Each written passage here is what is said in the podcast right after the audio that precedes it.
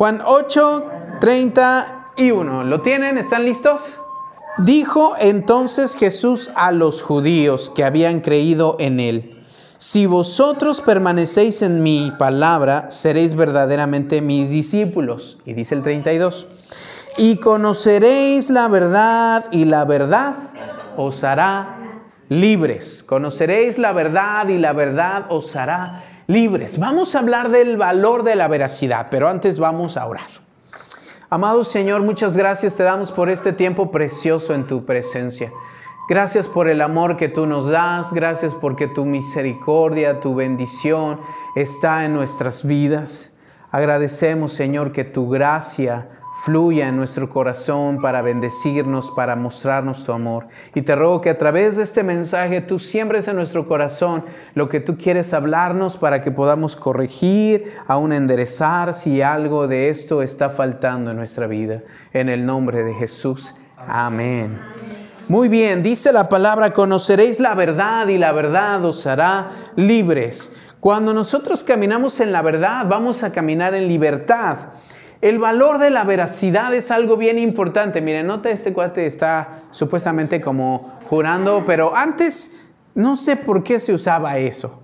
Hay una película que le gusta mucho a mi esposa y cada vez que la extraño la veo para recordarla. Esa película se llama Juego de Gemelas. Y, allí me acuerdo que hace eso muchas veces, o sea, va a mentir y se pone la mano atrás y cruza los dedos. No entiendo la razón del por qué se hacía o de dónde se originó, pero era así como licencia para mentir, ¿no? Ahora, vamos a hablar de esto, la veracidad. Es bien importante que nosotros seamos veraces. Dile al que tienes al lado, ¿qué tan veraz eres? Siguiente, Uri, por favor. Ahora, este asunto de la veracidad es interesante porque si meditamos hoy en día, hablar de la verdad y vivir con veracidad pareciera que está extinto. Pregunta, ¿quién no miente? ¿Quién no ha dicho una mentira blanca? ¿O ha mentido para proteger a alguien? ¿Sí o no? Decimos, oh, es que lo hice pues porque era por una buena razón. O era, una mentirita, chiquitita, no, no era una mentirota, era pequeña, pequeña, no, no es tan, no es tan malo. Entonces pareciera ser que hoy en día todos mentimos, todos decimos mentiras y se justifica el decir mentiras. ¿Es verdad que es justificable mentir? Pregúntale que tienes al lado. ¿Tú crees que de verdad haya algún caso que se justifique el mentir? Aunque sea una mentirita blanca, aunque sea una mentirita para proteger a alguien y, evitarle un dolor. Bueno, sí se lo dije, pero es que si le decía la verdad, le iba a doler mucho. Mejor pues lo engañé. ¿Habrá justificación para mentirlo? ¿O se puede en algunos casos hacerlo? Usamos esas frases para respaldar que no es posible ser radicales en la verdad. ¿Usted qué cree? ¿Que sí podemos ser radicales para ser verdaderos o es así como relativo, depende del caso? Bueno, vamos a meditar a lo largo porque su silencio me dijo todo. Ser veraces es uno de los valores más necesarios en el mundo. ¿Por qué? Porque necesitamos confiar en los demás. Vuelta a ver al que tienes al lado. ¿Tú confías en él? Sí.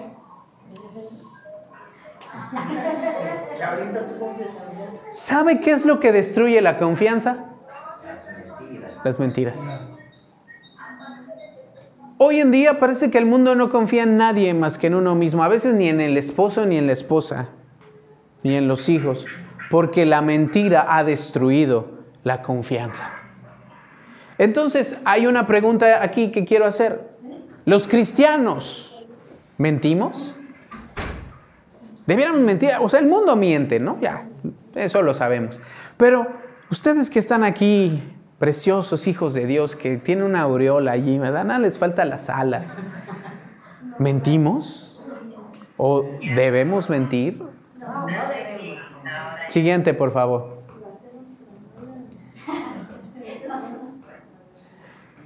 La pregunta entonces, ¿los cristianos mienten? Vamos a ver algunas citas, ¿está bien? Zacarías 8:16. Zacarías está en el Antiguo Testamento.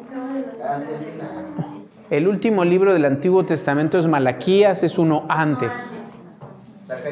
8.16.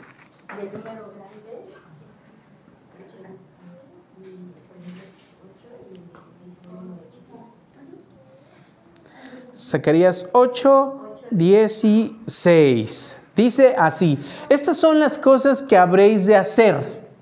Hablad verdad cada cual con su prójimo. Juzgad sea la verdad y lo conducente. Hablad verdad. Aquí está estipulado en la Biblia. Esto es lo que tú tienes que hacer. Habla verdad. Dile que tienes al lado. Habla, Habla verdad. Efesios 4:24. Acuérdense que al principio les aviento todas las citas para poder poner fundamento. Efesios es ya al final, en, en el Nuevo Testamento. Dice Efesios 4, 24. ¿Te lo busco? Efesios 4, 24.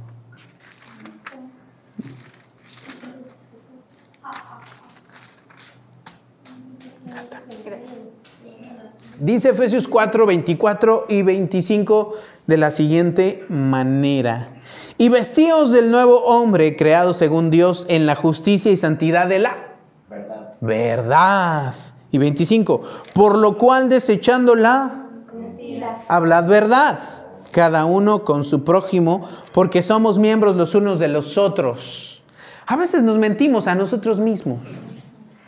¿Cómo no le vamos a mentir al otro? Pero aquí la palabra de Dios ya leímos dos ocasiones donde dice, habla verdad, desecha la mentira. Una más, ¿verdad? Colosenses. Colosenses está dos adelantito de Efesios.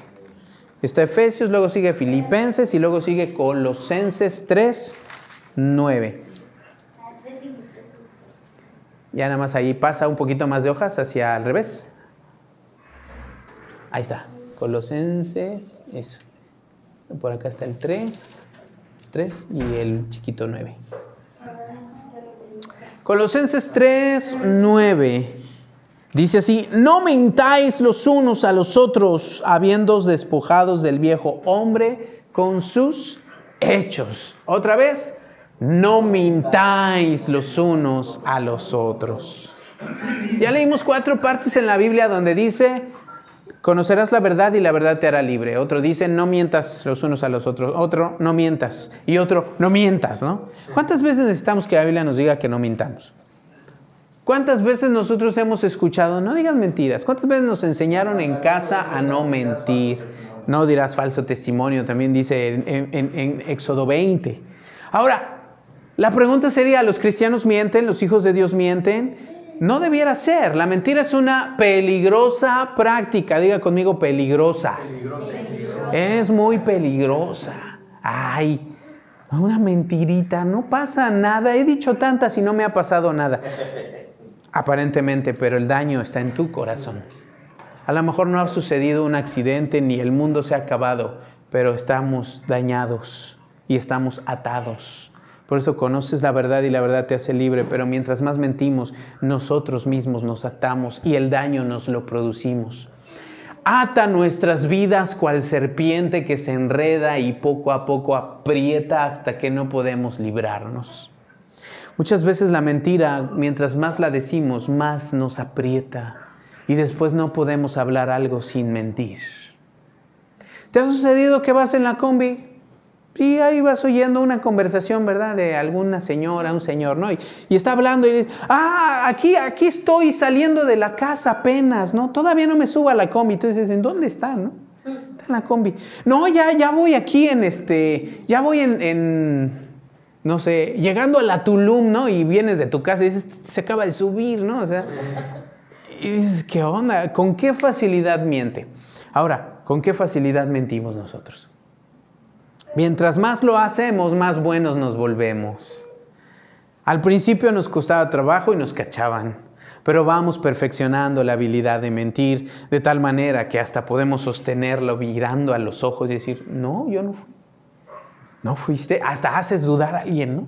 Ahí viene tu mamá y te dice, ¿fuiste tú? No, yo no fui. Y hasta su mamá se queda así de, Ay, creo que sí me está diciendo la verdad. Porque hemos dominado el arte de la mentira. Eso es entre más lo practicamos. Ahora, parece inocente, pues nada más de quién se comió esto. No, yo no fui, ¿no? Algo, no pasa aparentemente a mayores, pero nos va enredando, nos va enredando, nos va enredando y después no podemos dejar de mentir. Ese es el problema. Todos sabemos que no es bueno mentir, pero ¿quién puede dejar de mentir?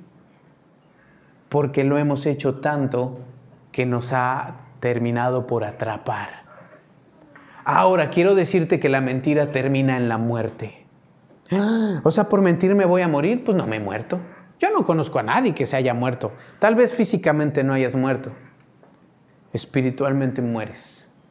Y quiero decirte que tu destino, la Biblia habla que los mentirosos encabeza la lista de los que irán al infierno perdón, no deseo ofender a nadie, pero dice, los, ni los mentirosos, ni los borrachos, ni los adúlteros, ni los asesinos, ni... Y da la lista entera, pero los que están primero de todos son los mentirosos. ¡Ah! Definición de mentira, porque a lo mejor decimos, ay, eso no es mentira. Eh, eh, no es cierto.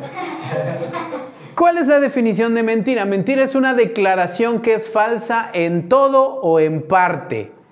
Con que tenga una pequeña falsedad ya es una mentira.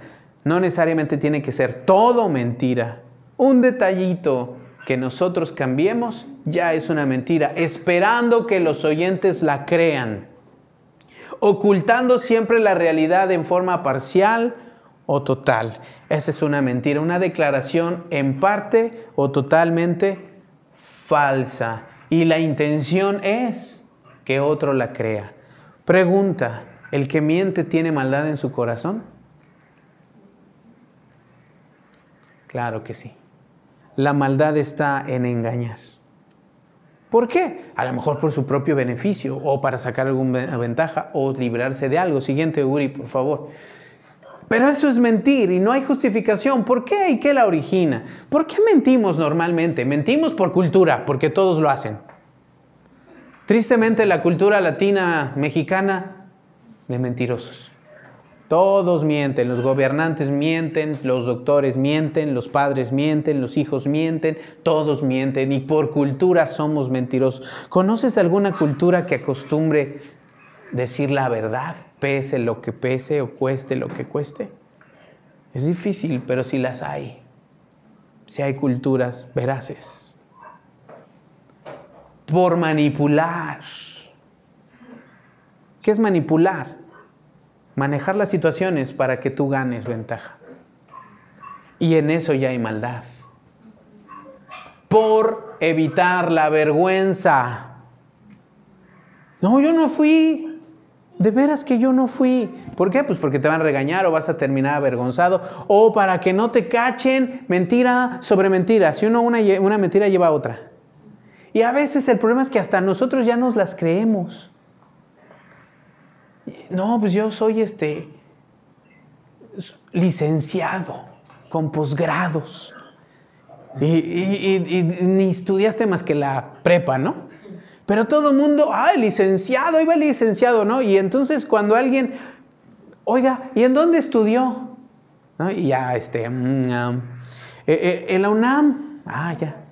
¿Y en qué grupo? Ah, en, en, el tal, ¿no? Y hay una a otra y a otra y a otra. Y ya cuando viste, está acumulada como 100 mentiras para tapar una. Una bola de nieve. Así es.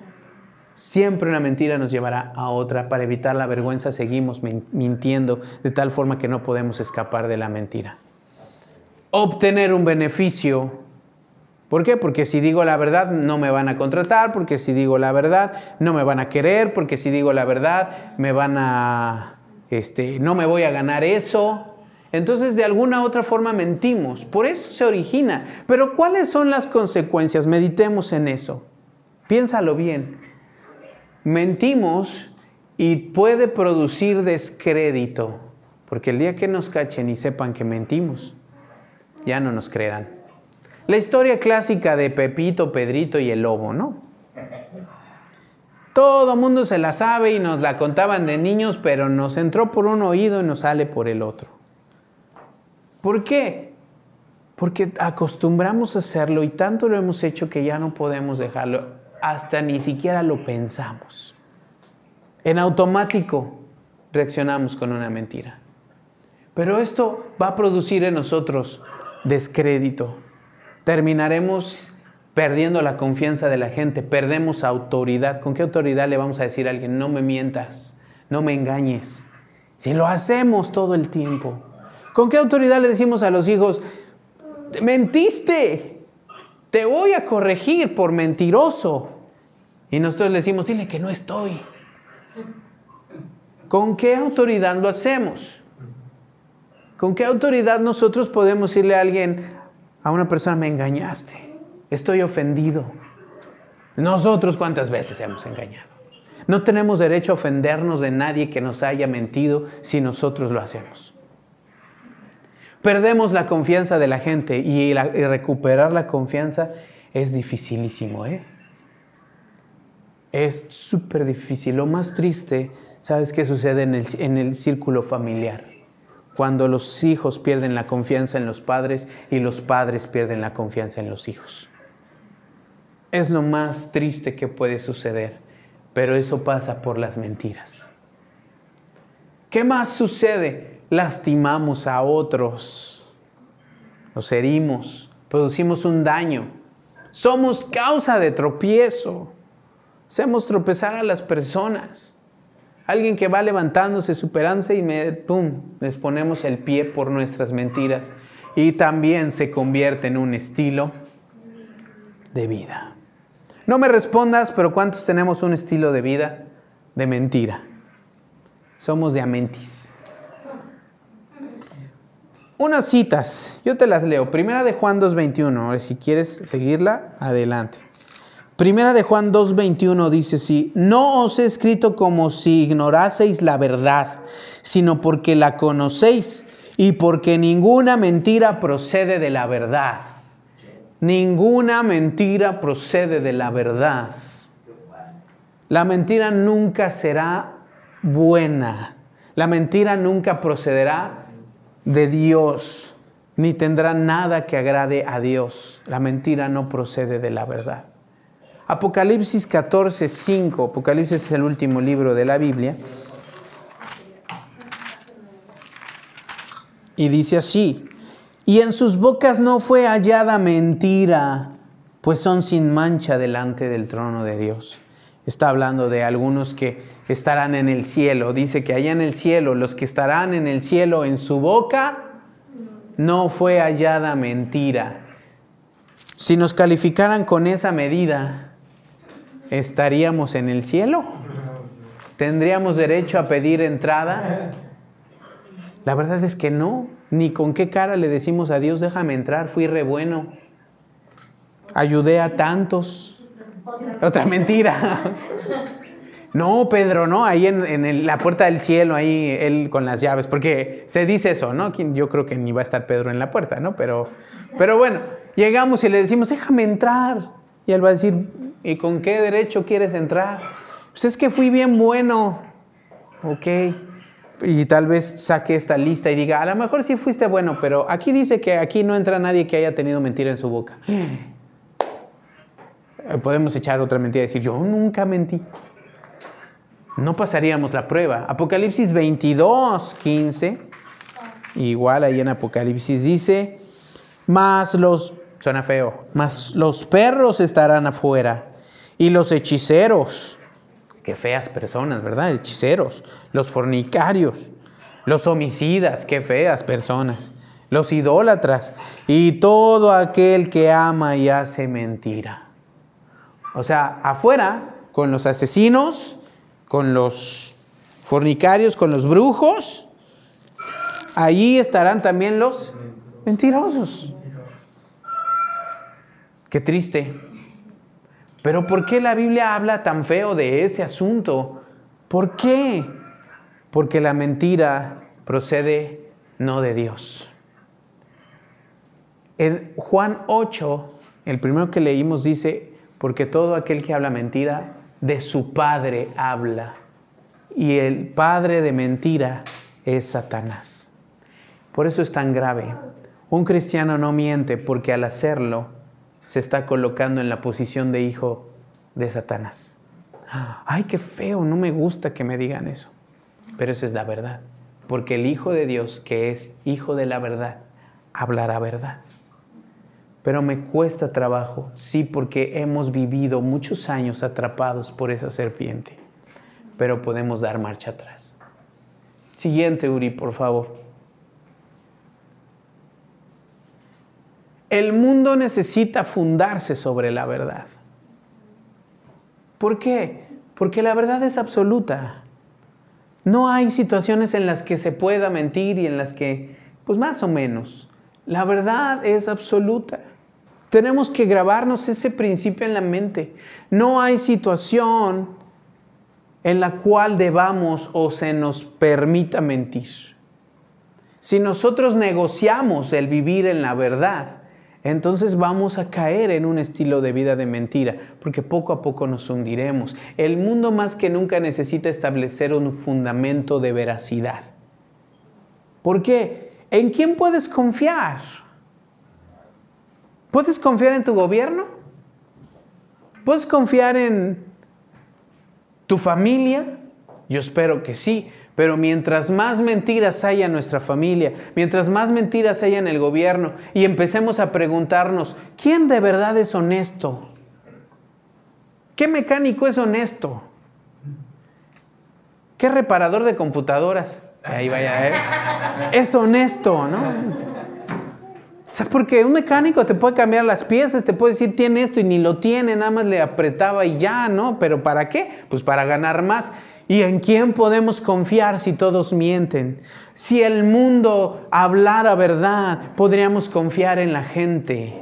Podríamos elegir un gobernante que sabemos que no mentirá, pero hoy en día no preguntamos quién es el mejor, más bien preguntamos quién es el menos peor y votamos por el menos peor. Qué triste que en esas condiciones estemos como sociedad. ¿Y quién tiene la culpa? ¿Todos los demás? No, desde nosotros, porque nosotros mismos mentimos.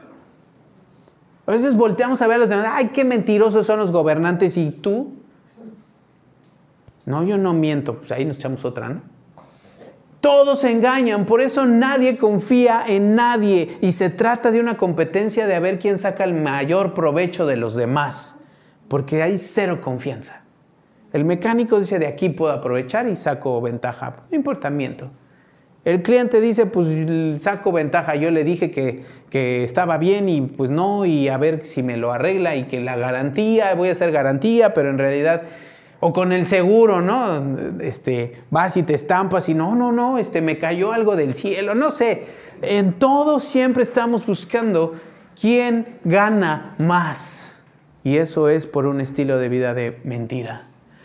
Necesitamos confiar en la gente. La ausencia de la veracidad produce falta de confianza. El ser humano es un ser social. Fuimos hechos para relacionarnos con los demás y esa interacción tiene que establecerse por medio de la confianza, de la protección, de la seguridad. En el núcleo familiar los hijos confían plenamente en sus padres hasta que se dan cuenta que mienten. Y sabes, tristemente, a muchos de ellos la primer mentira que le cachan a sus padres son los reyes magos y Santa Claus no existen. ¿En serio? sí, perdón si me estaban viendo y ya, ya se lo revelé a nuestros... Desde allí parece que no pasa nada, pero desde allí se fomenta un dolor en los hijos de mis papás me mienten. Me engañaron muchos años. A lo mejor no más piensan en los juguetes y lo triste es que cuando los papás ya sus hijos saben que no existen los reyes, se acabaron los juguetes, ¿no? Ya el fue el último año que me trajeron cuando me di cuenta que ellos eran los reyes, ¿no? Pero necesitamos establecer seguridad y confianza y eso solamente es mediante una vida de veracidad, no de mentira. Cuando descubrimos que alguien nos mintió, se rompe la confianza. Cuando descubres que tu pareja te mintió, se pierde la confianza. Cuando descubres que te engañó, se rompe el corazón. ¿Cómo podemos relacionarnos sin el fundamento de la veracidad? Podemos tener muchos errores. Podemos ser defectuosos. Nos puede oler la boca. Nos pueden oler los pies pero nos aman aún así nuestra familia. Pero cuando empieza a entrar la mentira, se pierde la confianza y la relación se rompe, se fractura. Porque aprendemos a amar incondicionalmente, pero la mentira daña eso. Las mentiras dañan el amor incondicional. Es muy importante fundarnos sobre la verdad. Siguiente, Uri, por favor. Vamos bien hasta aquí. La honestidad procede de la verdad. Necesitamos un mundo honesto, necesitamos gente honesta. ¿Qué es la honestidad? Es aquella persona o aquel valor en el cual la persona siempre hará lo correcto. No buscará obtener o tomar cosas que no son de él, de ella, pero para todo eso tiene que venir de un valor primordial llamado verdad. Si yo vivo la verdad, entonces la honestidad fluirá. El hablar la verdad. Al no practicarlo, al no ser veraces, nos aislamos y nos volvemos egoístas. Empezamos a perder la confianza en los demás, aislamos a todos y nos volvemos egoístas. ¿Por qué egoístas? Aprendemos a sacar la mayor ventaja de los demás. No se trata quién tiene la razón, se trata de a quién yo puedo amolar para ganar más. Si tengo que mentirle a alguien, no, importa, lo hago. El chiste es que yo obtenga un beneficio. Y parece que hoy en día la sociedad pisa a quien sea. No importa sobre quién te pares, sobre la cabeza y la cara de quien te pares, no importa. El chiste es que tú subas más alto, aunque tengas que mentir.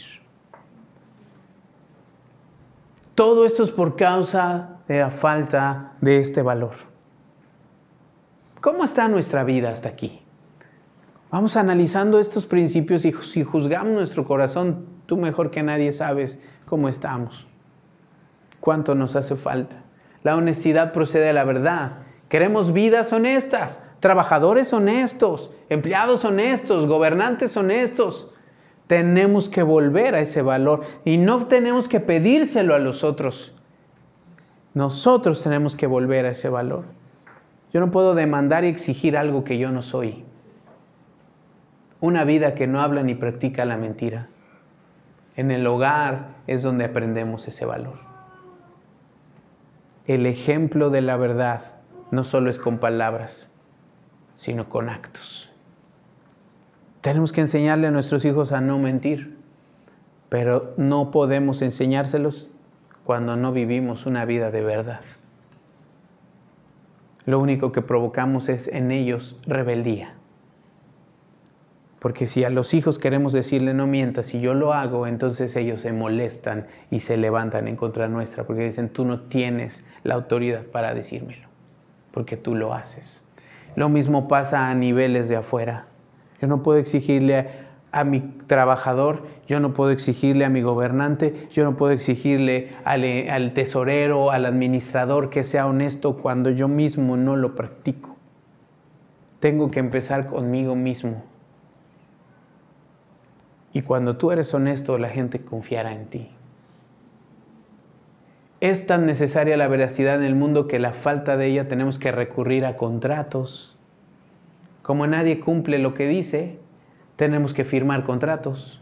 Como nadie cumple lo que dice, tenemos que firmar documentos, incluso amenazas, ¿no? Si no paga a tal fecha, tal hora, durante este tiempo, tal plazo, entonces le embargamos. Si no hace esto, hacemos esto. Son amenazas, disuasiones e incluso hasta tenemos que jurar, ¿no?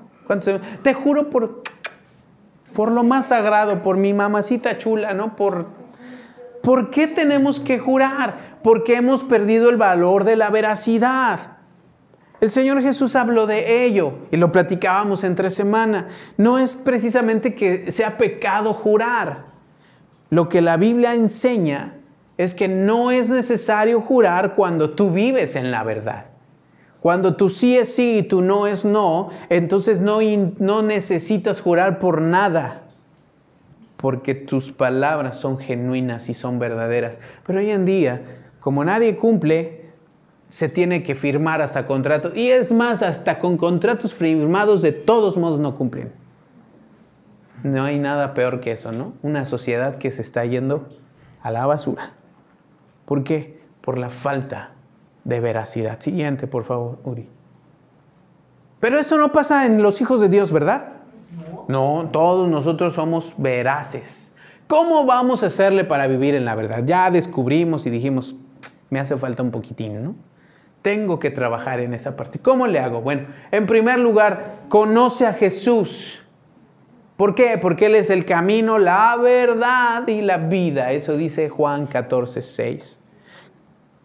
Y Jesús dijo, yo soy el camino, la verdad y la vida. Y nadie viene al Padre sino por mí. El primer paso para romper la cadena de mentiras, para desatarnos de esa atadura de mentira en nuestra vida, en nuestra lengua, es que Jesucristo venga y gobierne nuestro corazón. Entonces podremos tener al que es verdad en nuestra vida y empezará a emanar de nosotros el deseo y el poder y la autoridad para hablar la verdad.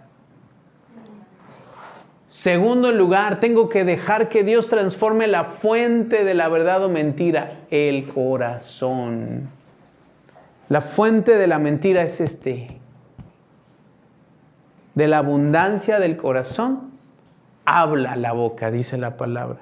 Si hay mentira en el corazón, hablaremos mentira. Tenemos que dejar que Dios esté entrando en nuestra vida, transformando. Mientras tú vienes y adoras a Dios, créemelo, mientras tú levantas tus manos, estás en su presencia, lees la palabra, te dedicas a amarlo, te dedicas a conocerlo, Él está haciendo esto, aunque tú ni cuenta te das. Él está transformando el corazón. Y entonces hay cosas que tú empiezas a dejar de hacer porque nadie te dijo. Tú mismo dices, ay, como que eso ya no está bien.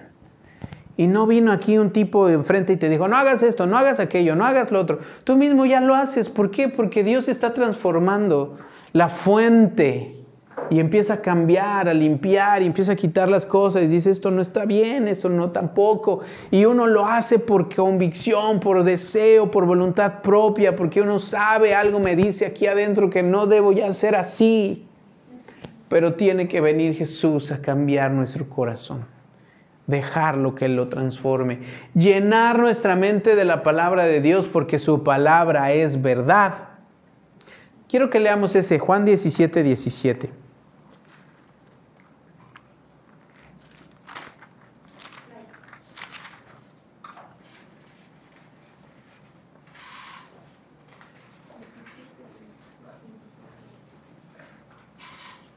Diecisiete, diecisiete.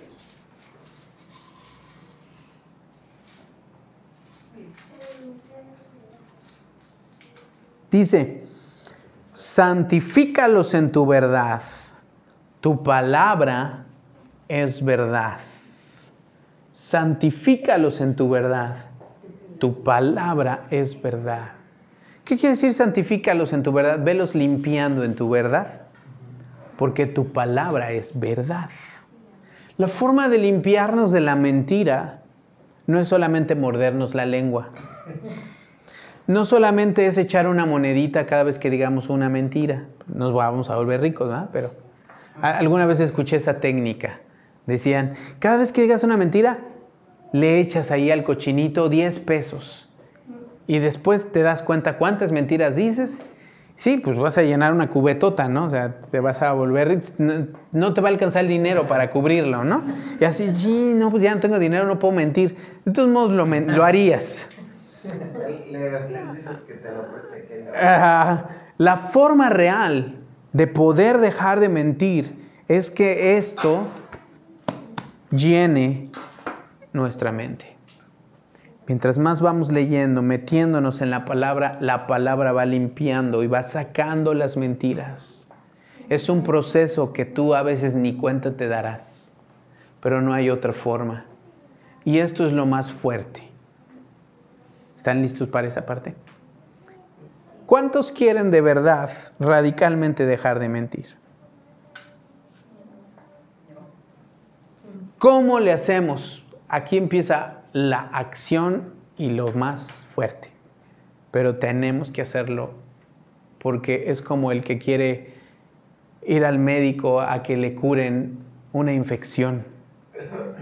Cuando te curan una infección, a lo mejor la herida está ahí toda fea, ¿sabes qué es lo primero que van a hacer? Vas al doctor y la enfermera te va a tratar con mucha dulzura, ¿verdad? Te va a decir, présteme su manita, a ver, a ver. No, esa ingrata va a agarrar y con una fibra casi, casi y una lija, lo primero que va a hacer es limpiar. Y eso duele mucho. Porque a veces hasta va a sangrar otra vez. Pero si ya estaba cerrando, sí, pues está todo infectado. Hasta pus tiene. ¿Cómo le hace? Ni modo. Y eso es lo que duele muchísimo. Queremos como que ni me toque ni me eche nada, nada más así como con el poder de la mente, ya está sano, ¿no? No, duele. Esto es similar. Queremos extirpar la mentira de nuestra vida. Confesemos la verdad a las personas que les hemos mentido y pidámosle perdón pero me va, voy a ser avergonzado. Así es. A lo mejor me va a dejar de hablar. Híjole, y tal vez me corren. Cuando lo hacemos sin importar la consecuencia, no lo estás haciendo por la consecuencia o por confabularte o por ganar algo, lo estás haciendo por sacar la mentira de nuestro corazón.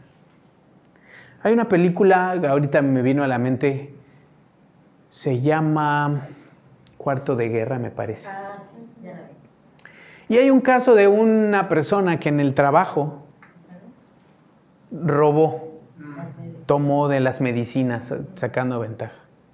Cuando Dios empieza a entrar a su vida, Dios empieza a hablarle de esa parte.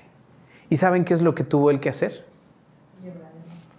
Fue y confesó se pudo, se expuso a que lo metieran a la cárcel, a que lo demandaran. Y a lo mejor uno dice, pero ¿por qué? ¿Qué, qué, qué necesidad hay de eso?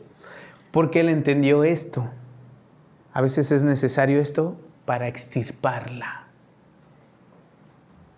Dios lo guardó y no terminó en la cárcel. Solo tuvo que pagar algo, ¿no? Pero de todos modos tuvo que pagar algo. A lo mejor no es el caso, no estoy diciendo que sea el caso. Pero eso es muy extremo, pero a lo mejor yo le mentí a mi pareja, yo le mentí a mis hijos. A lo mejor yo hice algo, dije algo y lo sigo encubriendo.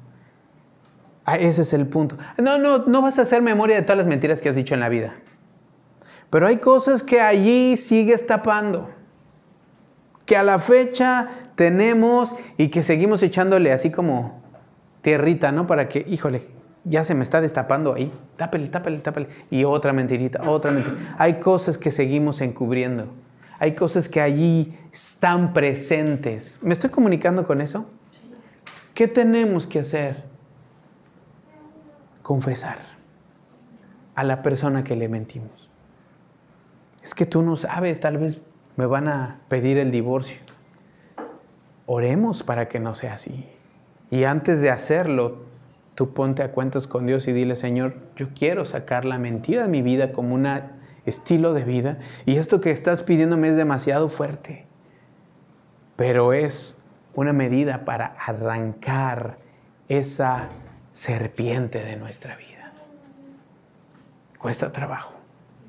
Te repito, no se trata de hacer una lista de todas las mentiras que has dicho desde que eres niño. Serían demasiadas y mucha gente que decirle pero se trata de lo que estamos presente encubriendo y que nos da temor de que salga la luz. Eso es lo que yo tengo que venir y decirle, ¿sabes qué? Ya no debo de mentirte más. Esto sucedió, esto hice, esto dije, perdóname. No tengo excusas, no tengo más que decirte. Estoy a tu disposición casi, casi. Sabes, Dios es tan bueno que Él tiene cuidado de nosotros y Él respalda eso.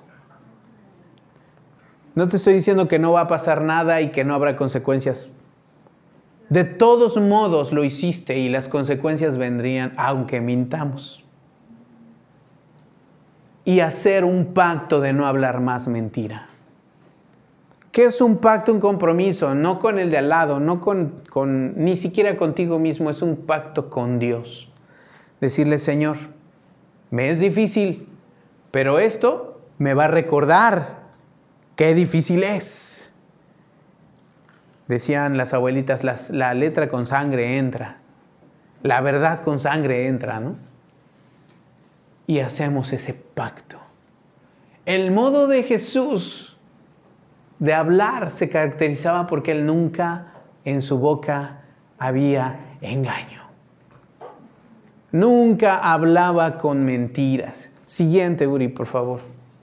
Creo que ya es casi la última, ¿no? La que sigue. ¿La que sigue?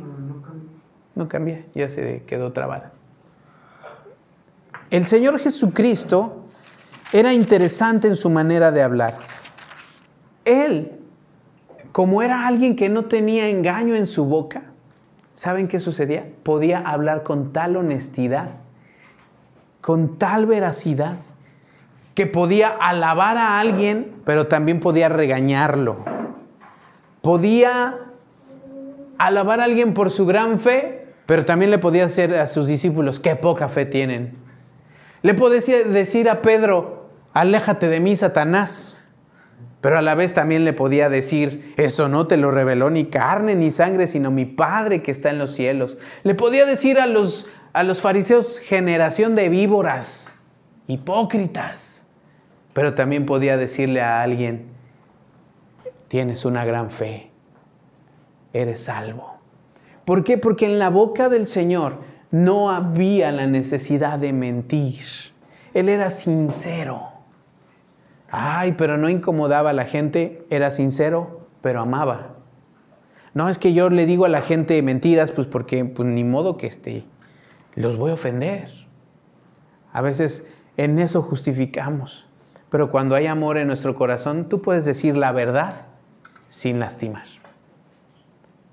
Puedes decirle a alguien, eres un hipócrita, sin ofender. Ay, pero se va a ofender. Sí, pero no vas a lastimar porque hay verdad en tu boca, porque hay amor en tu corazón. El Señor Jesús no tenía que andar engañando a nadie. Él podía hablar tal y como era. Las conversaciones de Jesús tienen una clase de sinceridad que la mayoría no practicamos. Hay gente que se jacta de ser, es que yo soy muy sincero, es que yo soy muy franco. Y yo por eso digo las cosas así. No, eres un grosero, esa es otra cosa, ¿no? Esa verdad tengo que ser. No, no, no, no. Una cosa es ser grosero y la otra es ser sincero. El Señor Jesús no era grosero, pero hablaba verdad. Le podía decir a alguien, eres un hipócrita.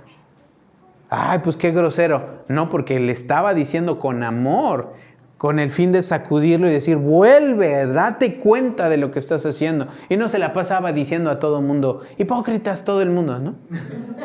Porque yo soy honesto. Él era contundente, o sea, podía decir la verdad. ¿Cuántas cosas nos libraríamos si habláramos siempre la verdad? Si fuéramos siempre sinceros. Si pudiéramos ser honestos. ¿Cuántas cosas nos libraríamos y libraríamos a otros? Era un ejemplo muy, y, ayer platicábamos algo de, algo de esto. ¿Quién te va a decir que te huele la boca? Un niño. ¿Por qué? Son honestos. Pero te harían un favor. ¿No? ¿Quién es el afectado? Pues uno, ¿no? Y no se da cuenta. Por ahí dicen que el orgullo es como el que le huele la boca. El último que se da cuenta que es orgulloso es el, el que le huele la boca. Todo mundo sabe que es orgulloso. Y así es, o sea, ese es un punto. Pero si fuéramos sinceros, pudiéramos decirle, oye, brother, este, ¿te duele la boca? ¿Te, ¿Te compro unos chicles? A lo mejor así nos va a incomodar, pero una cosa es que nos incomode una verdad, a otra es ser grosera. Ay, te apesta, te ruge el... ¡Qué asco! Ah, es otra cosa. Pero ¿cuántas cosas beneficiaríamos a otros? O, o, el clásico en los hombres, ¿no? Lo puedo decir claramente. El cierre abajo, ¿no? Y ahí andamos en el mundo, ¿no? Pero si alguien nos dijera, oye, brother, tienes el cierre abajo. Ay, nos ahorrarían vergüenzas. Alguna vez a mí me pasó, me subí a predicar con el cierre abajo. Y no porque venía al baño, sino yo creo que me, me fajé, me acomodé bien. Y ya subí a predicar y así anduve y hasta que bajé me vi en el espejo y dije, ¡Ah! si alguien me hubiera dicho, ¿no? Pero a todo mundo le da pena. pena. A propósito. Y decimos, es que no quiero incomodar y esto, pero aún saben las omisiones. Si tú te diste cuenta, a veces el no decir algo también es mentira. El Señor era muy contundente, maravillosamente honesto, pero decía las cosas con amor. O sea, podemos ser verdaderos. Si te estás dando cuenta y luego... O sea, si tú estás viendo ese problema, si estás viendo que algo ahí está sucediendo, dilo. Ay, no, qué pena. Ay, no, mejor no. Porque ese es el punto. ¿En quién podemos confiar? No hay veracidad en nuestras vidas, aún en eso se aplica. Si un amigo es verdaderamente mi amigo, me va a decir, oye, tienes el cierre abajo. Y no le va a importar si me incomodó, lo está haciendo por qué? Por mi bien. Pero esa es veracidad y yo podré confiar en él. Yo, por ejemplo, puedo preguntarles a ustedes, ¿cómo estuvo la prédica? Y a lo mejor ustedes me van a decir, estuvo bien, qué padre, ah, me gustó. Pero ¿saben quién me va a decir la verdad? Y no porque ustedes no digan la verdad, sino ella me va a decir. Yo puedo confiar en ella, por eso le voy a preguntar.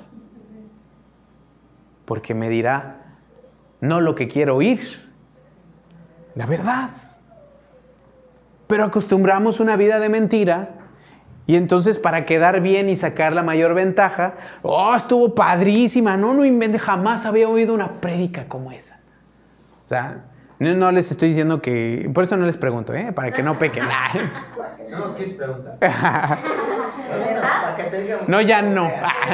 Solo a mi esposa.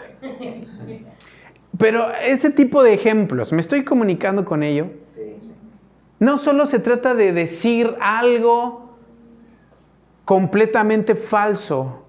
A veces es decir algo medio falso. Como lo dijimos en la primera definición.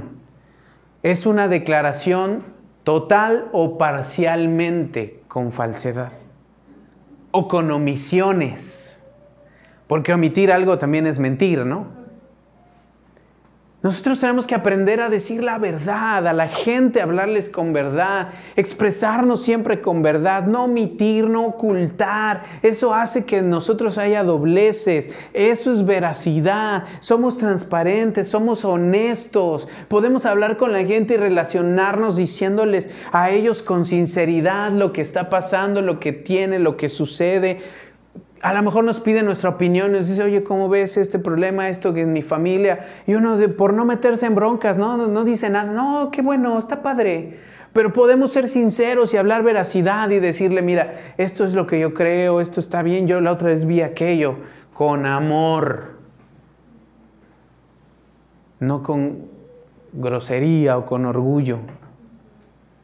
Por eso el Señor Jesús no había engaño en su boca podía decirle a los fariseos, ustedes son una generación de víboras, ustedes son sepulcros blanqueados, pero al mismo tiempo orar y decirle, Señor, perdónalos porque no saben lo que hacen.